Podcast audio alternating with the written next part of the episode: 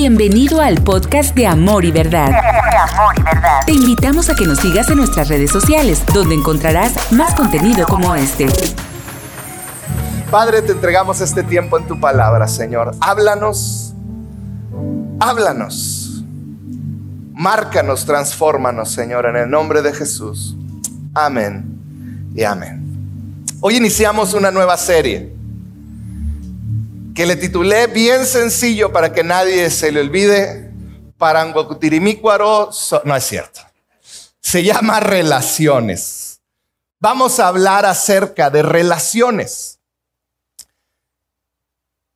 Se acerca el tiempo, estamos a unas semanas de Navidad y cada vez, y no sé si te ha pasado, pero en muchas familias no sucede, que asuntos no solucionados del año o de años atrás impiden que pasemos un buen tiempo en familia. En general, las relaciones es algo tan complicado que tenemos que aprender qué es lo que dice la palabra de Dios de cómo debemos de relacionarnos los unos con los otros. Tanto en nuestro matrimonio, en la familia, con amistades, cómo relacionarnos. Yo creo firmemente que uno de los regalos más grandes que me dejó la pandemia es el valorar, valorar la presencia de personas en mi vida. Y te lo voy a tratar de explicar, pero no sé cuántos recuerdan, hace ya algún tiempo, eh, hace año y medio, casi ya dos años, que iniciamos nuestra primera reunión en línea en marzo del 2020. Y yo recuerdo que ese primer marzo del 2020 muchos se conectaron y muchos vieron estas pantallas de Zoom donde estaban los rostros de las personas, donde nos conectábamos. Y yo recuerdo esa primer reunión. Un chorro de gente de ustedes se conectaron y ahí estaban. Y después tuvimos reuniones por Zoom y todos nos saludábamos y nos la pasábamos padre. Pero poco a poco, como que algo faltaba. ¿No les pareció? Como que estabas presente, pero no estabas presente. Era como estar sin estar. ¿Por qué? Porque yo me empecé a dar cuenta que cuando no querías que te escucharan, simplemente apagabas una bocina. Si te acordabas que los frijoles estaban quemando, apagabas la cámara y te ibas. Si algo más surgía o si ibas manejando, te conectabas un momento, pero si somos honestos, realmente no funciona, porque es estar en algo sin realmente estar. Estás, pero no estás. La pandemia me enseñó a ver lo que significa el ver a alguien, pero que no esté presente. En una pantalla tú veías a alguien ahí presente, pero no estaba.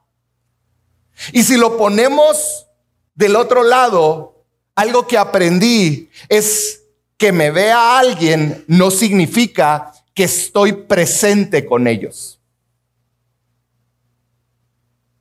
El que te vean no significa que estás presente. En otras palabras, te puede la gente ver, tocar, pero puedes estar ausente. Y yo creo que ese ha sido el gran problema que se agravó con la pandemia.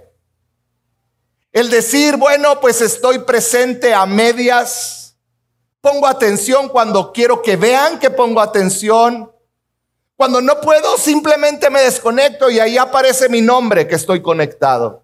Estar presente, pero estar ausente. Y el problema es que muchos nos hemos acostumbrado a vivir así. Hay muchos que han batallado para regresar a la iglesia. ¿Por qué? Porque pues ahí estoy en línea. Pero no es lo mismo.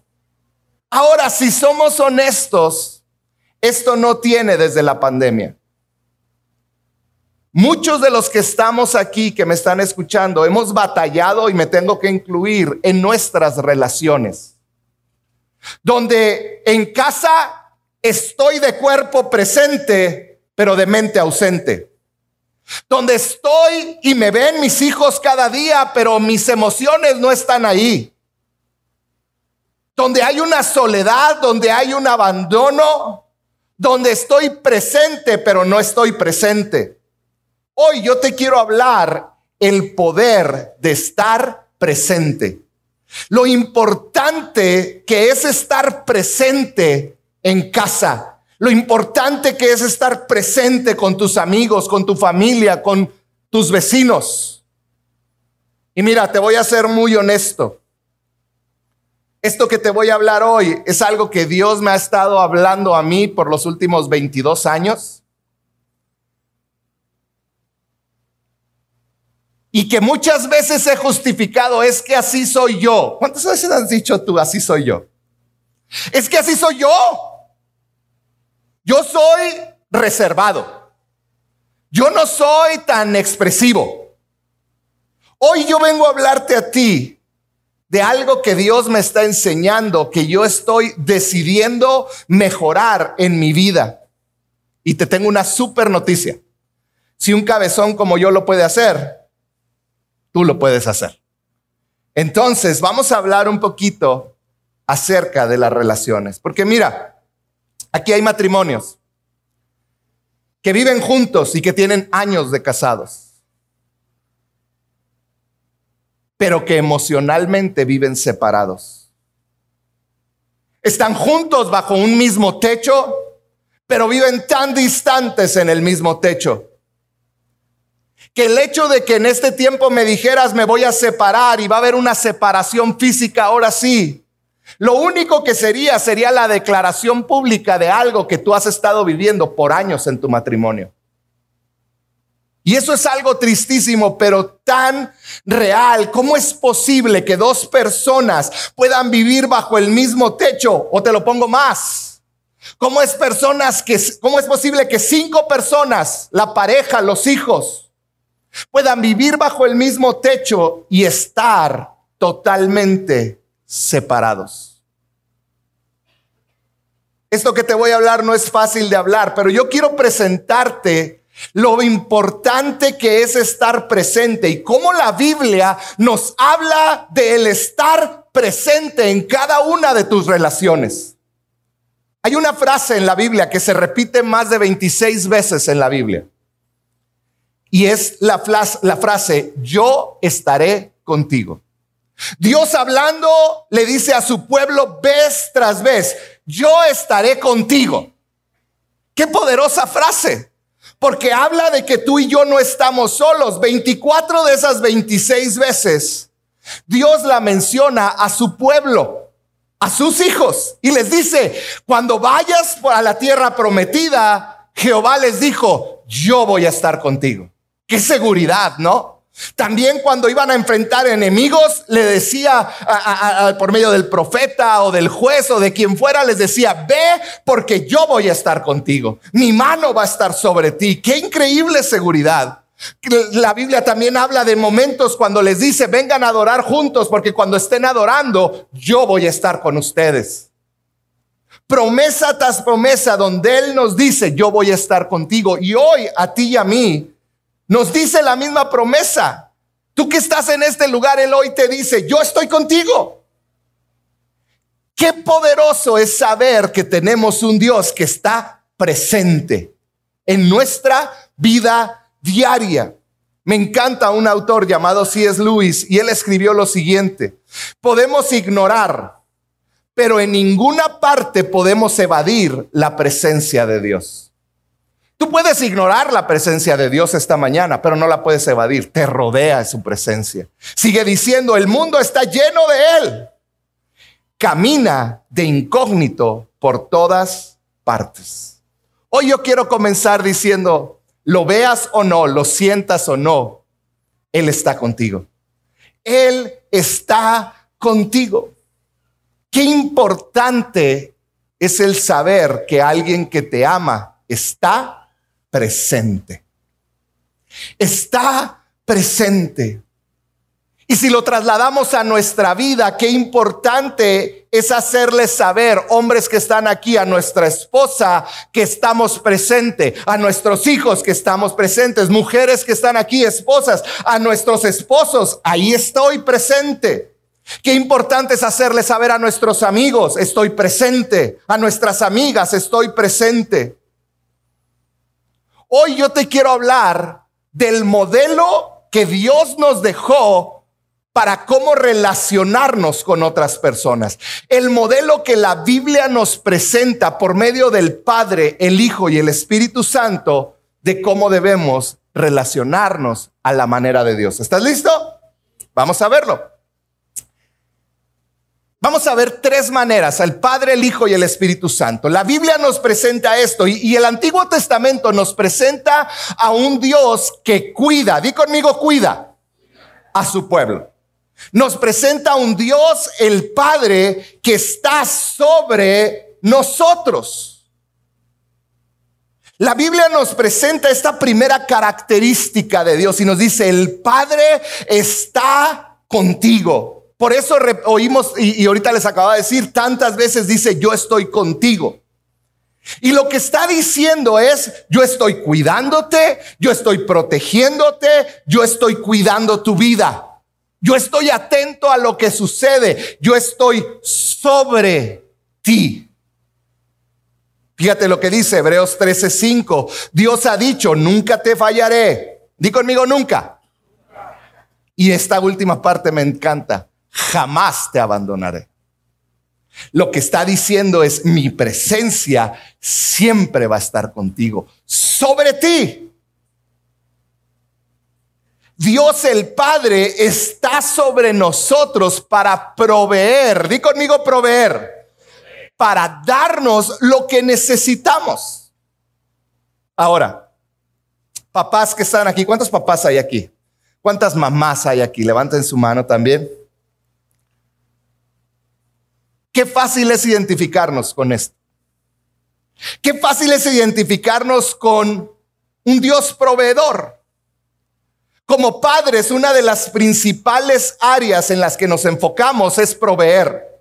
Ver que nada le falte a nuestra esposa, ver que nada le falte a nuestros hijos, proveer un techo, que tengan alimento. Un padre es ese que da seguridad, ¿cierto o falso?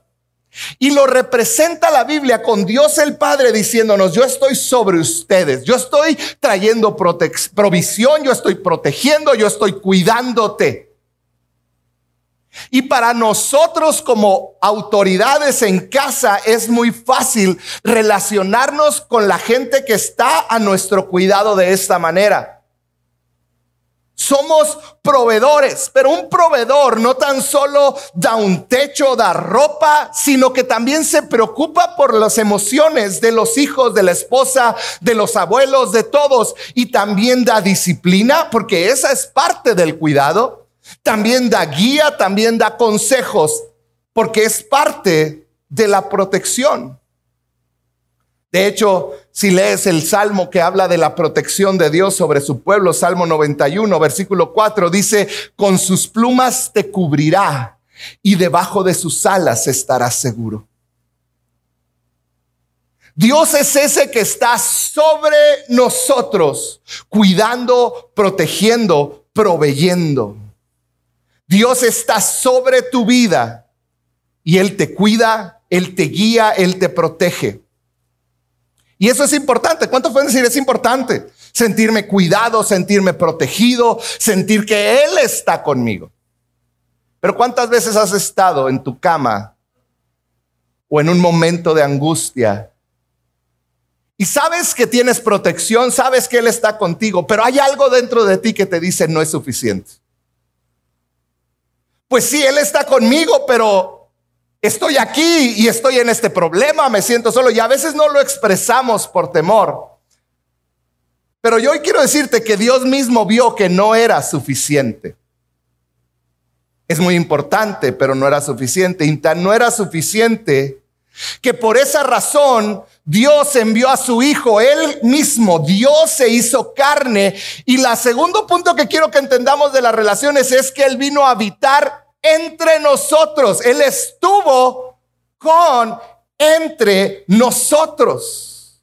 Jesús estuvo entre nosotros. ¿Qué es esto? Él caminó con nosotros y eso nos va a mostrar una segunda área donde nosotros debemos de aprender a relacionarnos. De hecho, cuando en, en Mateo 1 dicen que le pondrán el nombre a este hijo de Dios que vendría, dijo se llama, le pondrán Emanuel, que quiere decir Dios con nosotros, vamos a leerlo, Mateo 1:23, dice, miren, la Virgen concebirá un niño, dará a luz un hijo y lo llamará Emanuel, que significa Dios está con nosotros.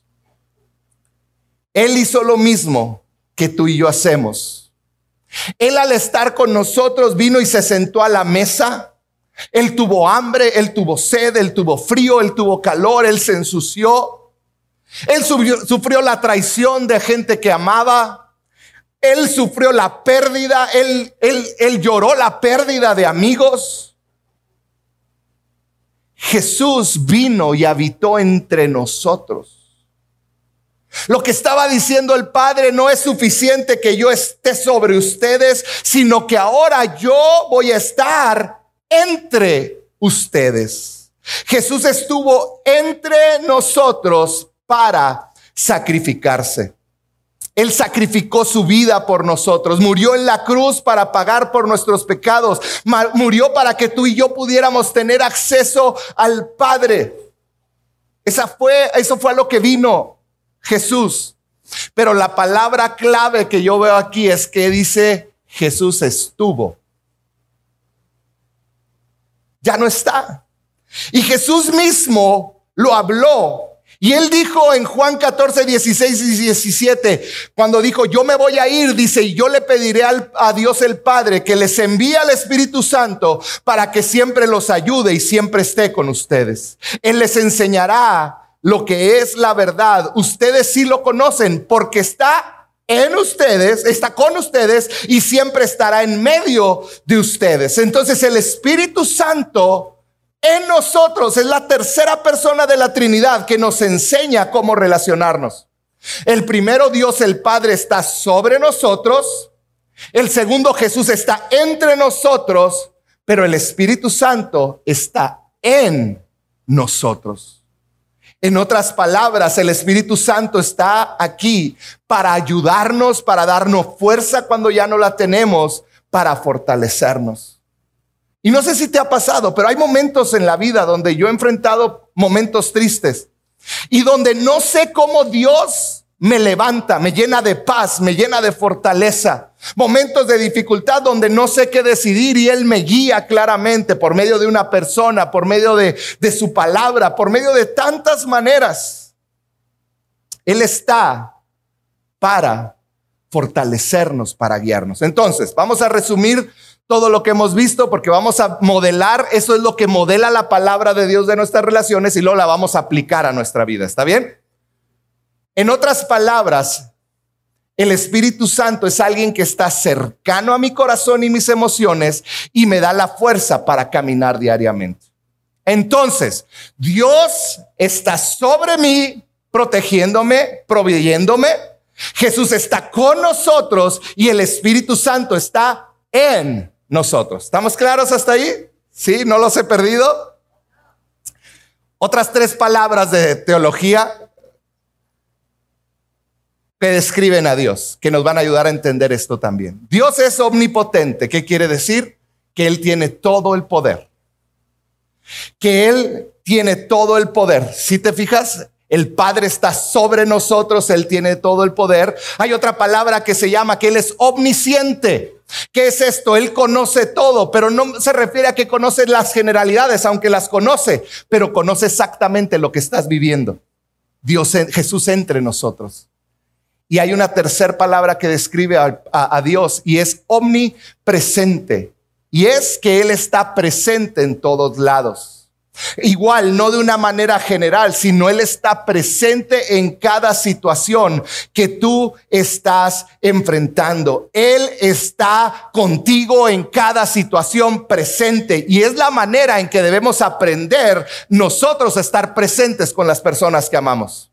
Él está omnipresente, omnisciente, pero también está omnipresente contigo en cada momento. Entonces, vamos a aplicarlo a nuestras relaciones diarias. ¿Están listos? Muy bien. Una frase para sentar todo. No puedes estar presente si, sin estar disponible. Tú no puedes estar presente en tu matrimonio con tus hijos si antes no estás disponible.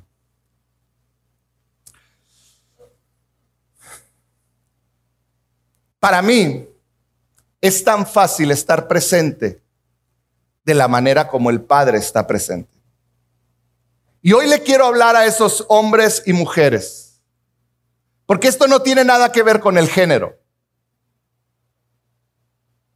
Pero esos hombres y mujeres que nos es fácil relacionarnos con los demás desde un aspecto general, donde yo proveo, donde yo doy, para mí, te voy a hablar en lo personal, para mí es tan natural proveer, lo aprendí de mi padre.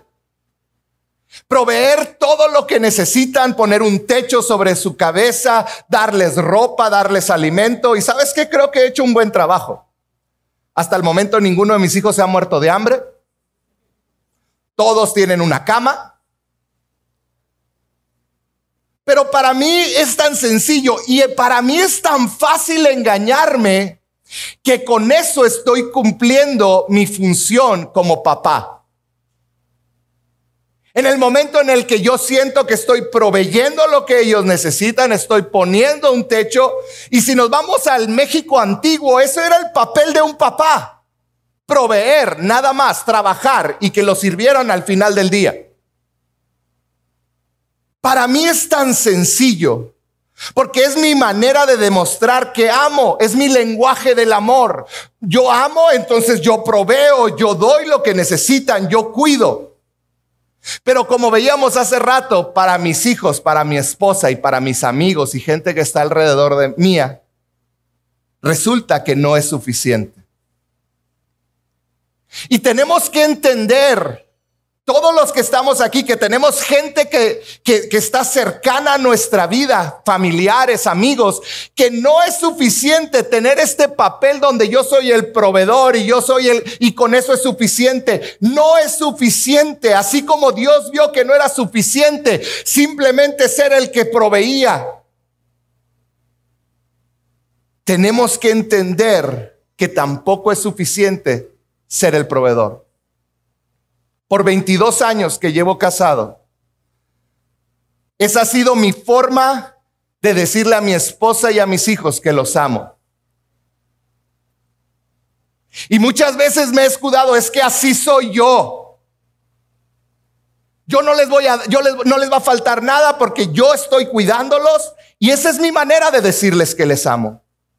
Pero ¿sabes qué es lo que me di cuenta a lo largo de los años? Que eso provocaba una conexión incompleta con ellos. Parecía que algo, algo faltaba. Y terminó muchas veces en una relación matrimonial donde más que amantes parecíamos compañeros de cuarto. Donde yo pongo lo que se necesita, pero no me preocupo por lo que realmente necesitas dentro de ti. Hoy te quiero decir, tú que estás aquí, ser un proveedor no es suficiente, es importante, pero no es suficiente. Dios está sobre nosotros para provisión y eso es algo muy bueno, pero no se quedó ahí, mandó a Jesucristo su Hijo para estar con nosotros y sacrificarse. Di conmigo sacrificarse sacrificarse. Hombres, mujeres que están aquí, es bueno proveer. Pero esto no va a ser completo hasta que comencemos a imitar a Jesús y sacrificarnos. ¿Qué te quiero decir? Si no ves a tu hijo cara a cara, si no ves a tu hija cara a cara, si no ves a tu esposo cara a cara, si no ves a tu esposa cara a cara, estás fallando en la manera como relacionarte. Mujeres que están aquí, dices a lo mejor yo no estoy casada, yo no tengo ahorita hijos pequeños, pero si no tienes amigas a las que puedes ver cara a cara, si no tienes amigos a los que puedes ver cara a cara, estamos fallando en nuestras relaciones. Por eso Jesús se hizo carne, Dios se hizo carne, se encarnó para estar con nosotros cara a cara, caminar por donde nosotros caminamos sentir lo que nosotros sentimos cuando nos traicionan, cuando nos va mal. Él se hizo hombre. ¿Sabes uno de los comentarios más comunes que escucho cuando doy eh, consejería matrimonial? Es la siguiente frase. Es que siento que no conectamos. No levantes la mano si lo has dicho. Es que llevamos tantos años juntos y él para allá y yo para acá. Yo jalo para allá y ella para acá y pareciera, y, te puedo decir, yo mismo he batallado con esto. Y tengo que aceptar que ha sido mi culpa y hoy tengo que ser vulnerable contigo para que puedas ver que yo no vengo aquí a, a, decirte estás mal, yo vengo a decirte aquí hay esperanza. Estamos tan desconectados. ¿Sabes por qué es la desconexión? Porque no hemos actuado como Jesús. ¿Qué es lo que hizo Jesús? Jesús entró en el mundo de las personas. Jesús entró al mundo de los discípulos. Jesús entró al mundo del Padre con el Hijo endemoniado. Jesús entró al mundo y vio cara a cara al que tenía la mano seca, al soldado que le, que le cortó la, la oreja. Entró al mundo de nosotros y nos vio cara a cara para entender lo que sentíamos y lo que veíamos. Hoy te quiero decir que ninguna relación en tu vida va a funcionar hasta que actúes de esta manera. Matrimonios que están aquí, tu matrimonio no va a funcionar si solamente eres el proveedor. Tienes que bajar Tienes que entrar al mundo de tu esposa, esposa de tu esposo, verlo cara a cara, ver qué siente, ver qué está viviendo, ver cómo, qué es lo que está sucediendo en su vida. Tienes que aprender a sacrificar. Jesús vino a sacrificarse. ¿Sabes qué se espera de nosotros? Que nos sacrifiquemos. Hijos que están aquí, es que no me llevo bien con mi papá. ¿Qué tienes que sacrificar para tener una buena relación? Hombres solos que están aquí, es que no tengo amigos, ¿qué tienes que sacrificar? Mujeres, ¿qué tienes que sacrificar? ¿Qué tengo que sacrificar? Para meterme y poderte ver cara a cara. Sacrificar mi manera de pensar, mis deseos. En el matrimonio, sacrificarme y entender las necesidades de ella, los procesos de ella y lo que ella está viviendo.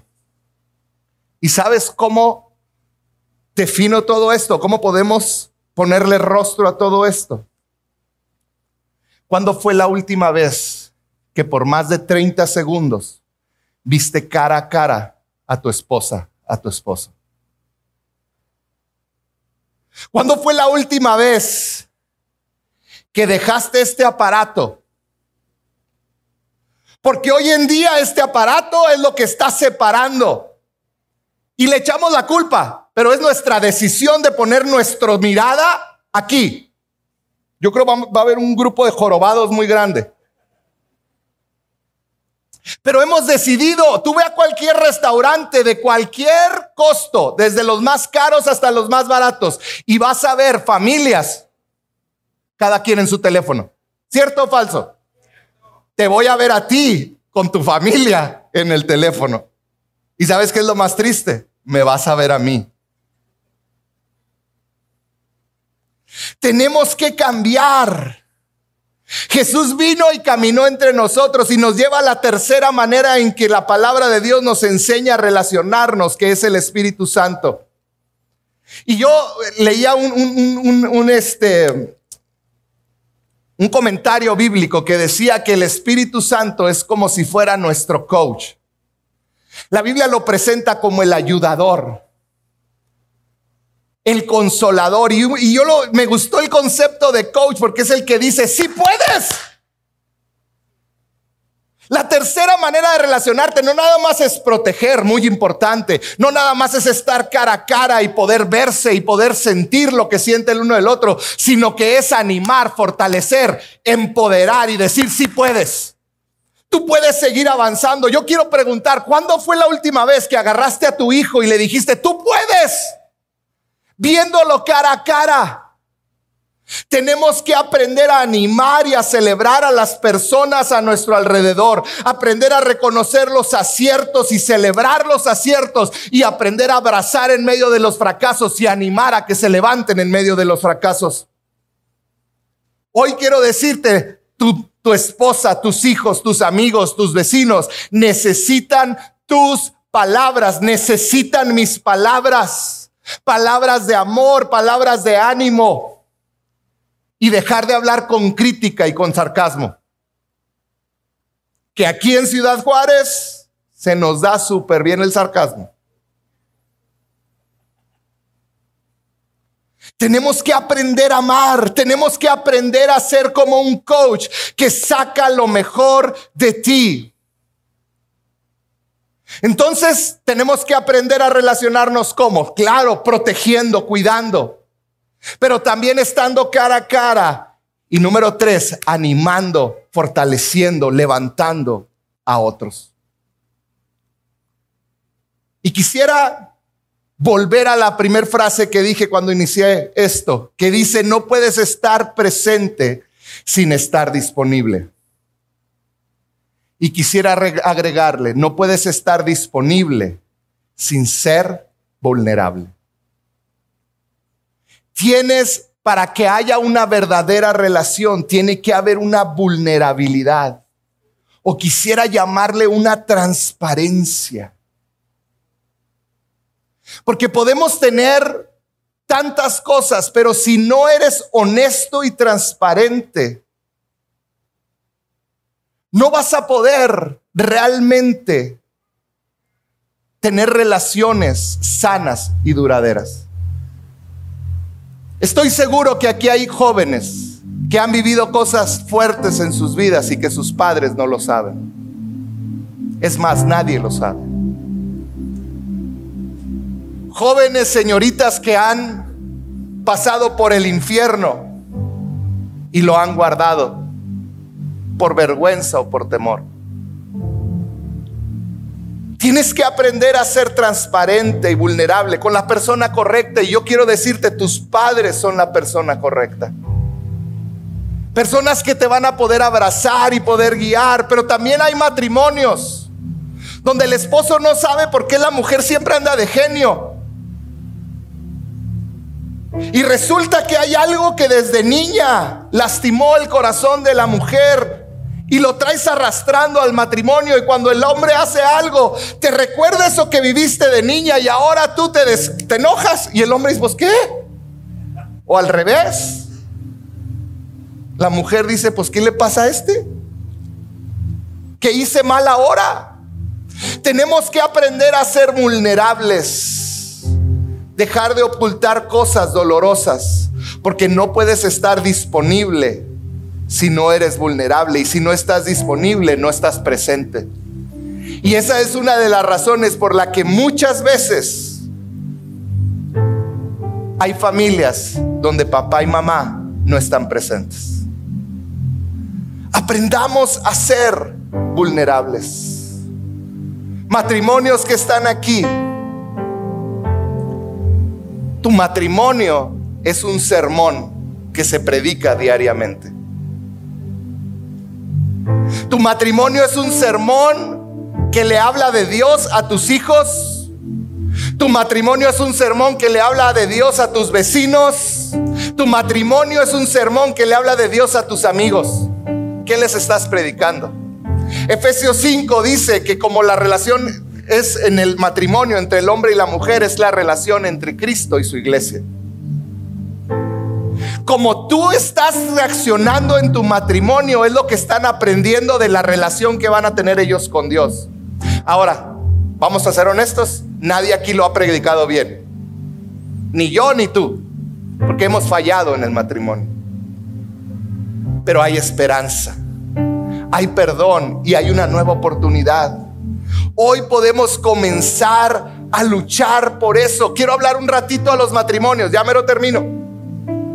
¿Sabías cuánto tiempo hablan los novios a la semana? Hablan de sus sueños, de sus metas, de lo que quieren lograr, de, de lo que sienten. Se hizo un estudio en más de 65 mil jóvenes, parejas. El estudio arrojó que las parejas hablan de 15 a 20 horas a la semana y se dicen todo lo que sueñan, lo que piensan. Tú has estado ahí. Cuelga tú, no, tú primero. No, tú, es que me gusta oír tu voz. No, es que...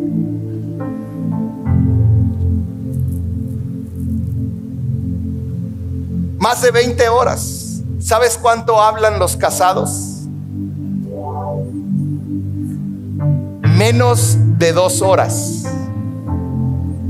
Y mucho de lo que hablan es, tenemos que ir a pagar esto, ve y lleva a los niños al, con el doctor, eh, ya se cortaron la luz. Menos de dos horas. Y luego nos preguntamos, ¿por qué no hay conexión entre nosotros? ¿Por qué me siento usada cada vez que voy a la cama con él? Porque siento que ella solo le interesa que le dé dinero. ¿Por qué terminamos siendo roommates o compañeros de cuarto, de casa, de techo, en vez de ser amantes? tenemos que aprender a hablar. Tenemos que aprender a relacionarnos de manera correcta. Mi anhelo es que hoy puedas abrir los ojos a la importancia de estar presente en tus relaciones. Y quiero terminar haciéndote un reto. ¿Estás listo? Yo no puedo terminar esto nada más aquí. Yo te quiero hacerte un reto a tres cosas, tres actividades. ¿Estás listo? Yo quiero retarte a tres cosas que van a demostrar que Dios, nuestras relaciones son como Dios sobre nosotros, Jesús con nosotros y el Espíritu Santo en nosotros. Tres actividades que te van a enseñar a sí seguir proveyendo, cuidando, pero también a meterte en la vida de los que amas y también comenzar a hablar palabras de bendición a los que amas. Primer reto, ¿estás listo? Primera actividad. Va a ser una actividad diaria, una actividad semanal y una actividad mensual. Aquí sí, saca tu teléfono y apunta, porque esto te va, esto es un reto para ti. Actividad diaria. Cada día, cada vez que te sientes a la mesa, nada de pantallas. No una vez a la semana, cada día que te vas a sentar a la mesa, agarra tu teléfono, aunque te vayan a hablar los de la iglesia y, son cosas de vida o muerte. Porque ese es mi pretexto. No, es que estoy viendo con Carlos que se quiere divorciar, ¿no? Trabaja conmigo. ¿Cómo lo dejo así? No, estoy jugando, estoy jugando. Pero tú pones pretextos similares. Es que es del trabajo y te estoy en llamada ahorita, es muy importante. Y estás en Facebook comiendo. Actividad diaria, cada vez que te sientes a la mesa, nada de pantallas. Esto me dolió en el corazón el día de ayer. Al día de ayer me quedé con Josué, mi hijo, el menor, solos en la casa y le hice desayuno. Y él está acostumbrado a desayunar y en lo que él, yo hago el mío, él se va. Y lo agarré, le dije, no, no, no, no, no, ven acá, vas a desayunar conmigo. Y lo senté frente a mí. Y se sentó frente a mí, se me quedó viendo. Y le hice una pregunta que me di cuenta ahí, que hacía mucho no le hacía. Le dije, ¿cómo te va en la escuela? ¿Cómo estás? ¿Quiénes son tus amigos? ¿Con quién te llevas? ¿Te has peleado? que juegan. Y por una hora, Josué no quiso irse al iPad, no quiso irse a la televisión. Por una hora Josué me estuvo contando tantas cosas de su vida. ¿Sabes qué tomó? Que dejé mi celular allá arriba y que lo decidí. No hay nada más importante que tus hijos. No hay nada más importante que tu esposa o tu esposo. No hay nada más importante que un amigo que te está abriendo al corazón y está frente a ti. Diariamente me dijeron de la familia de Eric Salvio que tienen una cajita donde echan todos los celulares. Y luego dice ahí abajo, el primero que agarre el celular lava los platos. Ah, qué buena idea.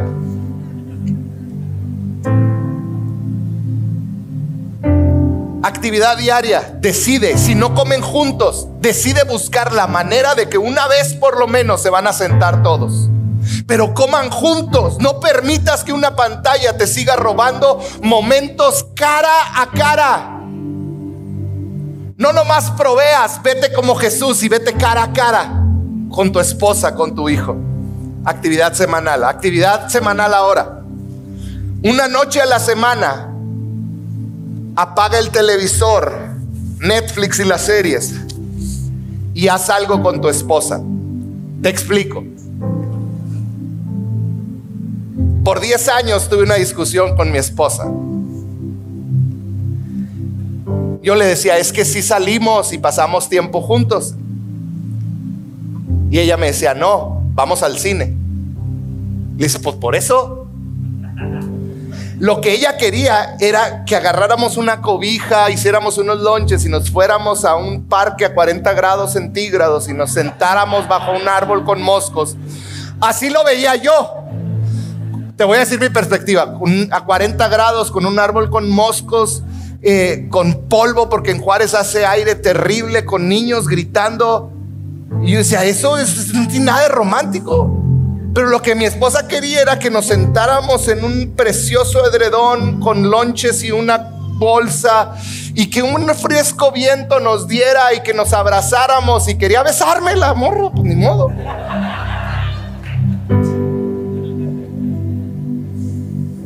No la puedo controlar.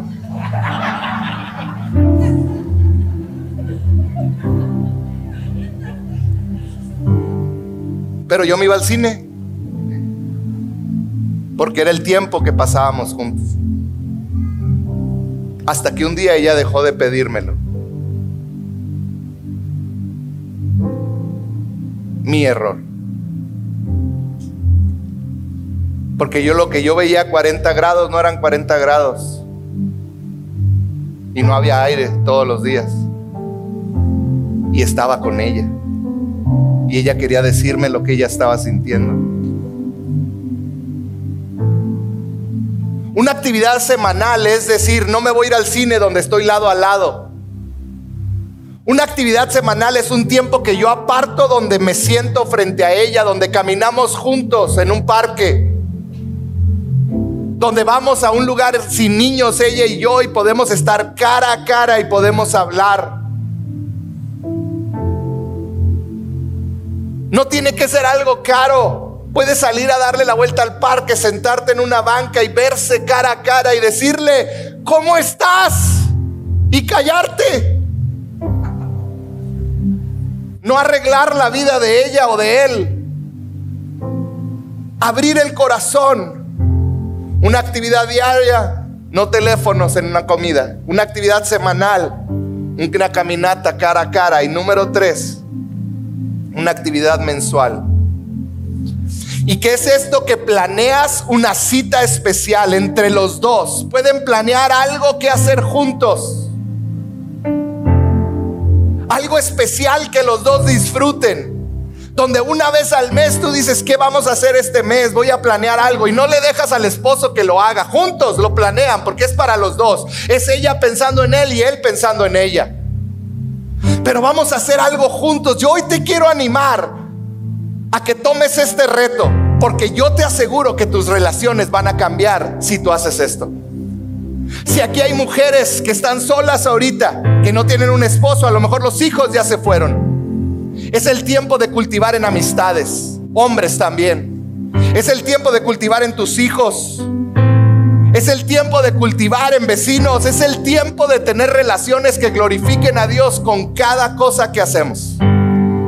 Dios sobre nosotros, Jesús entre nosotros y el Espíritu Santo en nosotros, animándonos y empoderándonos a seguir adelante.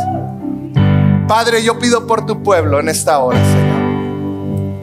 Padre, que podamos tener relaciones significativas como a ti te agradan, Señor. Que podamos aprender de ti, Señor. Que podamos aprender del ejemplo que tú dejaste en tu palabra Espíritu Santo, danos la gracia para cambiar lo que no hemos cambiado en años. Danos el poder para hacer lo que no hemos podido hacer, Señor. Permítenos ver un fruto en las familias, en nuestros hijos, abuelos en sus nietos, en amigos, en vecinos, Señor. Permítenos ver un fruto en cada cosa que hacemos, Señor, en el nombre de Jesús, Señor que podamos verlo claramente, Padre. Gracias por escuchar este podcast. Nos encantaría que fueras parte de esta gran familia. Para mayor información, búscanos en Facebook como CC Amor y Verdad.